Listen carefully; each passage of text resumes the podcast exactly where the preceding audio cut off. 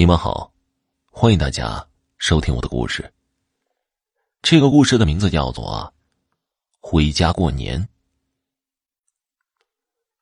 事情发生在二零一五年山东省一个小村庄里，时间呢正是年除夕，村里到处都洋溢着春节喜庆的气氛。在农村，还没有实行所谓的。限制烟花爆竹燃放制度，许多孩子们正在村子里开心的玩闹着。一声声爆竹声，把平日里安静的农村装点的热闹非凡。很多平日里在外地打工做生意的年轻人，也都回到了村里。村里的老人丁长山，一大早就去镇上采买了许多过年应用的年货，大包小包的。提回了村里，心情更是高兴的不行。哟，这不丁大爷吗？嗯，是我。您老这是赶集去了？哟，买了这么多好吃的。呵呵，是啊，现在啥都有卖的，这不多买了点儿。您和我大娘两个人能吃得了这么多吃的吗？嗨，这不是。我们家建伟要回来了吗？两个人听他这么一说，都没有说话。这丁老头平日里为人不错，谁家有事儿都出头，这村里人也都非常的敬重他。受了这祥和喜庆的气氛影响，丁大爷兴冲冲的加快脚步回到了家里。建伟妈，我回来了。你个死老头子，这才回来呢？嘿，这大过年的，你别这么叫我。哟，还讲上老理儿了你？让你买的东西都买齐了吗？这老伴儿啊，早在家里等着急了，见他回来便是一顿的唠叨。这老两口磕磕绊绊的，整日里少不了吵架拌嘴的。但这么多年下来，早就谁也离不开谁了。这建伟回来以前呢，咱们得准备好了。好，好，好，我知道了。这老太太呀是个急脾气，干什么事儿都是风风火火的。哎呀，你别推我！我说你知道了还不举起手来帮忙啊？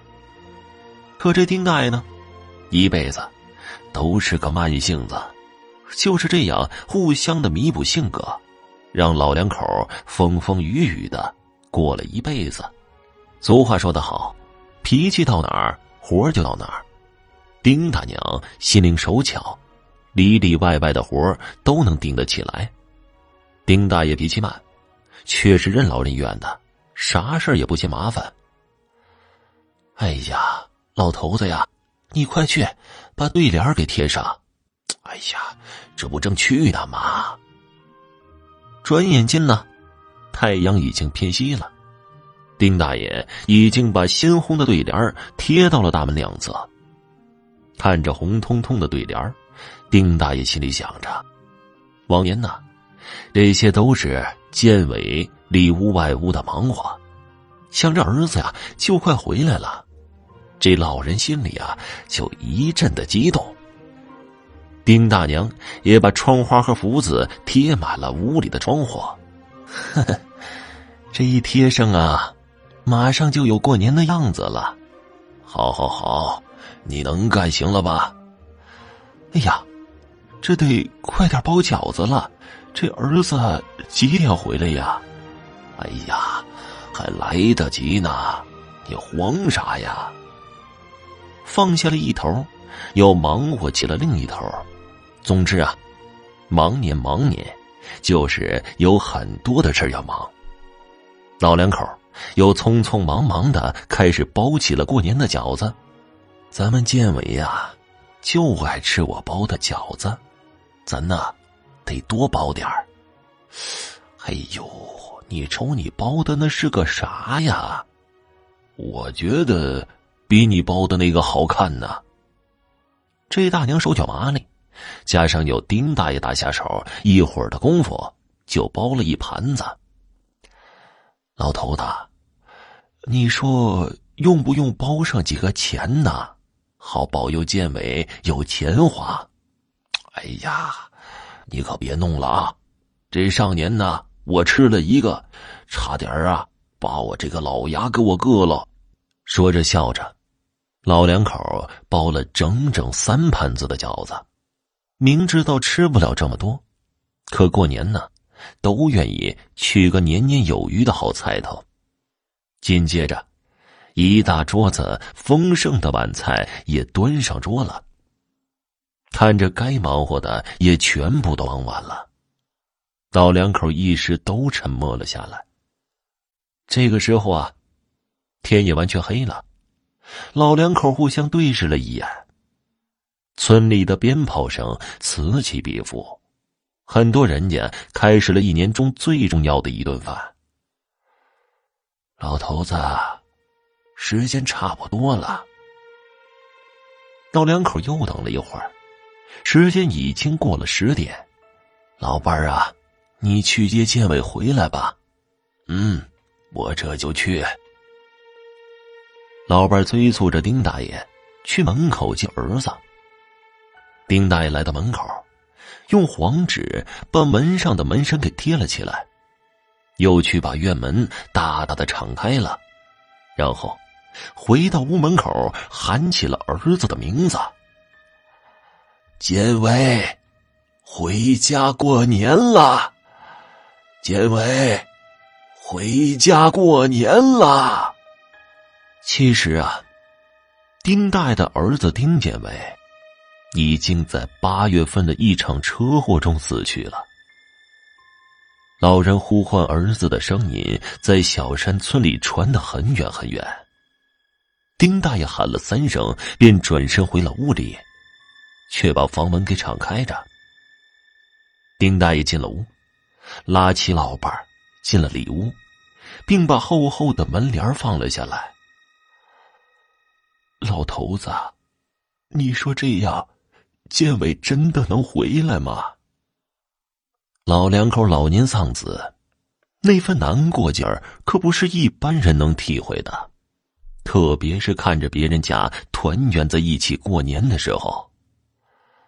再等等吧，那曹大仙儿没必要骗咱们。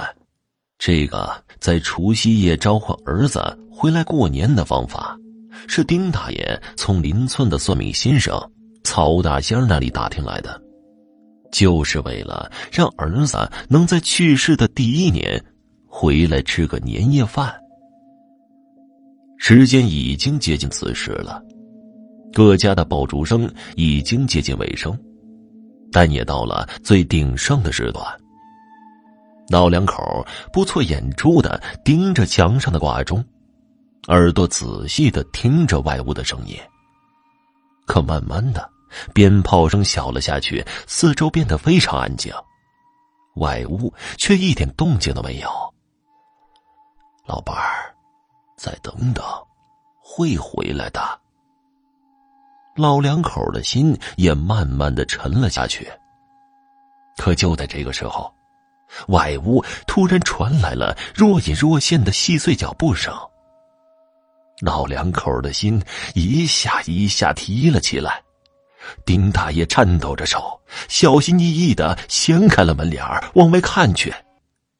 外屋的桌子前，果然坐着一个模模糊糊的白色人影那身影再熟悉不过了，不是自己的儿子建伟，还能是谁呀？儿子回来了，他真的回来了。两个老人的眼泪瞬间就流了下来。老太太想儿子心切，见到这种情况，马上就要跑出去抱抱儿子，可是却被丁大爷一把给拦住了。丁大娘知道，不是丁大爷心狠，是曹大仙儿一再的叮嘱儿子回来后，两个人都不能说话，更不能和儿子见面，所以老头子才按住自己。丁大爷。又何尝不想跑出去好好的抱抱儿子？可是，老两口流着眼泪看着儿子吃着那些他平时最爱吃的东西，这些平时丁大洋不舍得做的，可现在他多希望天天都做，只要儿子能天天的吃到。丁大爷也是，他跟所有中国传统的父亲一样，建伟成年以后，他从来再没有抱过他，可是现在。他多想再抱我儿子，永远都不放手。可现在两个老人只希望时间过得慢点，再慢一点，能一直这么看着儿子，哪怕是背影也好。可是老天不会为谁而改变，漫天的雪花落下，时间还是一分一秒的流逝了。曹大仙曾说过。人鬼殊途，建伟只能在人间待上一顿饭的时间。老两口眼皮都不舍得眨，看着时间已经不多的儿子，可就是这样，儿子建伟的背影也一点一点变得模糊起来。老两口知道，儿子该走了，而他们想挽留却无能为力。两个人按照曹大仙的说法，又等了一会儿。才从里面走了出来。那一桌子的饭菜并没有什么变化，老人不知道儿子到底吃了多少。老两口子相互搀扶着走出了屋子，将要再送上一回儿子。可出了屋子，便看到一串由里向外的脚印留在了新下的雪地上。那脚印一直延伸到门外。两个老人知道。儿子真的走了，可当他们走到大门口的时候，却在雪地上发现了另外一种印记。那是一个人朝着里面磕头的印记，在雪地上印得很深。那是建伟给两个老人拜年呢。老两口眼泪又一次止不住的流了下来。儿子没忘，虽然他整天在外地打工。他每天都会打电话来陪父母聊天。每年过年，不管多忙，也都会赶回来。吃完了年夜饭，就会跪下给父母磕上两个响头拜年。漫天的大雪还在下着，旧的一年过去了。对于老两口来说，有些东西真的过去了，但却永远留在了心里。好了。这个故事就讲完了，谢谢你们的收听。